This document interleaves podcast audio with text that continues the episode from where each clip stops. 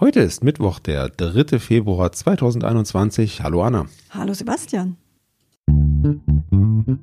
Was geschah heute, vor einem Jahr, vor 10, 50 oder 100 Jahren? Was geschah vor Jahr und Tag?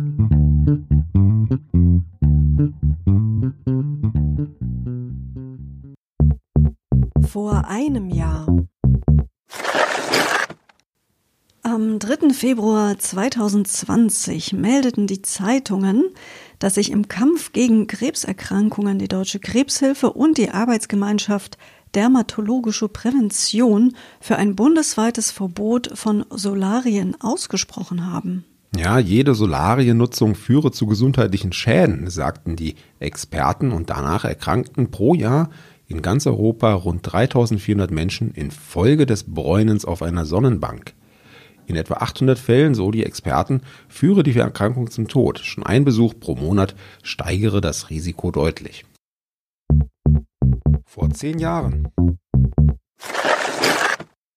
Heute vor zehn Jahren in Vatikanstadt. In einem Memorandum mahnen über 190 katholische Theologen aus Deutschland, Österreich und der Schweiz eine tiefgreifende Kirchenreform an und sprechen sich unter anderem für das Ende des Zölibats und für Frauen als Geistliche aus.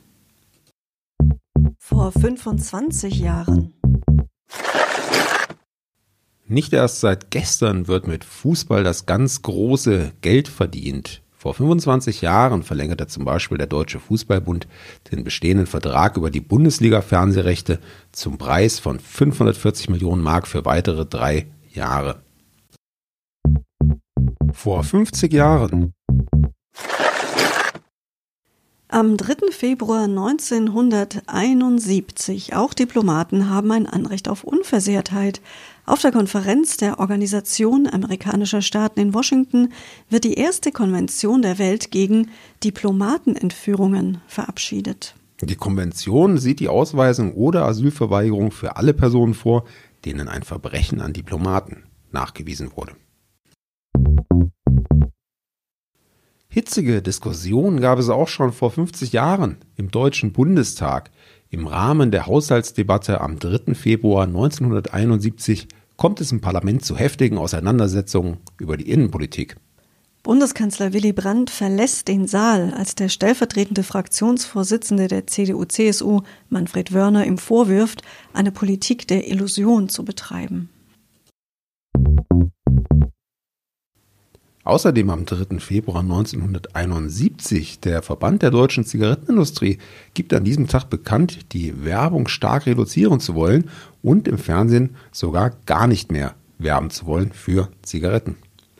Das verwundert allerdings, da ist man in den letzten 50 Jahren ja nicht sehr weit gekommen. Also Zigarettenwerbung an Bushaltestellen ist ja doch noch relativ alltäglich und auch so, wenn ich an meine jungen Kinojahre zurückdenke, da ist der Marlboro Man doch regelmäßig vorbeigeritten. Vor 75 Jahren. Wir hatten noch gar keinen Geburtstag in dieser Folge und äh, das wollen wir ändern. Vor 75 Jahren, am 3. Februar 1946, wurde Stan Webb, genannt The Man, in London geboren. Sagt dir nur leider gar nichts. Anna, was hast du recherchiert zu Stan the Man Webb? Stan Webb ist ein britischer Blues-Rock-Gitarrist und zumindest eine Mitspielerin aus seiner ersten Band Sounds of Blue wirst du kennen. Das ist nämlich Christine, die später bei Fleetwood Mac eingestiegen ist, die schöne Blonde ganz vorne dran. Ansonsten spielten in der Band noch Andy Sylvester und Chris Wood, die später zu Traffic gingen. Ja, und 1967 hat Stan Webb dann aus den Resten dieser Band Chicken Shack etabliert. Das ist eine Band, die man durchaus kennt als Bluesrock-Fan. Vielen Dank, jetzt wissen wir es. Vor 100 Jahren jeder Mann und jede Frau sollte schön warm und trocken wohnen dürfen. Am 3. Februar 1921 nahm der Reichstag in Berlin ein neues Reichsmietgesetz an. Demnach war besonders die Förderung des öffentlichen Wohnungsbaus vorgesehen. Die Regierung stellte damals 1,5 Milliarden Mark als Vorleistung für die Zuschüsse zu Wohnungsbauten zur Verfügung. 100 Jahre später ist der Wohnungsmarkt ja wieder oder immer noch angespannt, besonders auch in der Hauptstadt in Berlin. Da würde so eine Förderung doch auch noch einiges bewirken können, denke ich. Ja, so ist es. Man versucht es ja mit verschiedenen Maßnahmen, speziell in Berlin, die nicht unbedingt von Erfolg gekrönt sind, wie wir wissen. Es ist spannend zuzuschauen, wie die verschiedenen Städte versuchen, dieses Problem der steigenden Mieten zu lösen.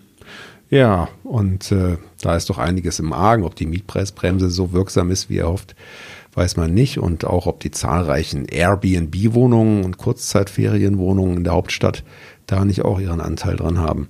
Könnte schon sein, so ist es. Aber wir können das Problem leider heute nicht lösen.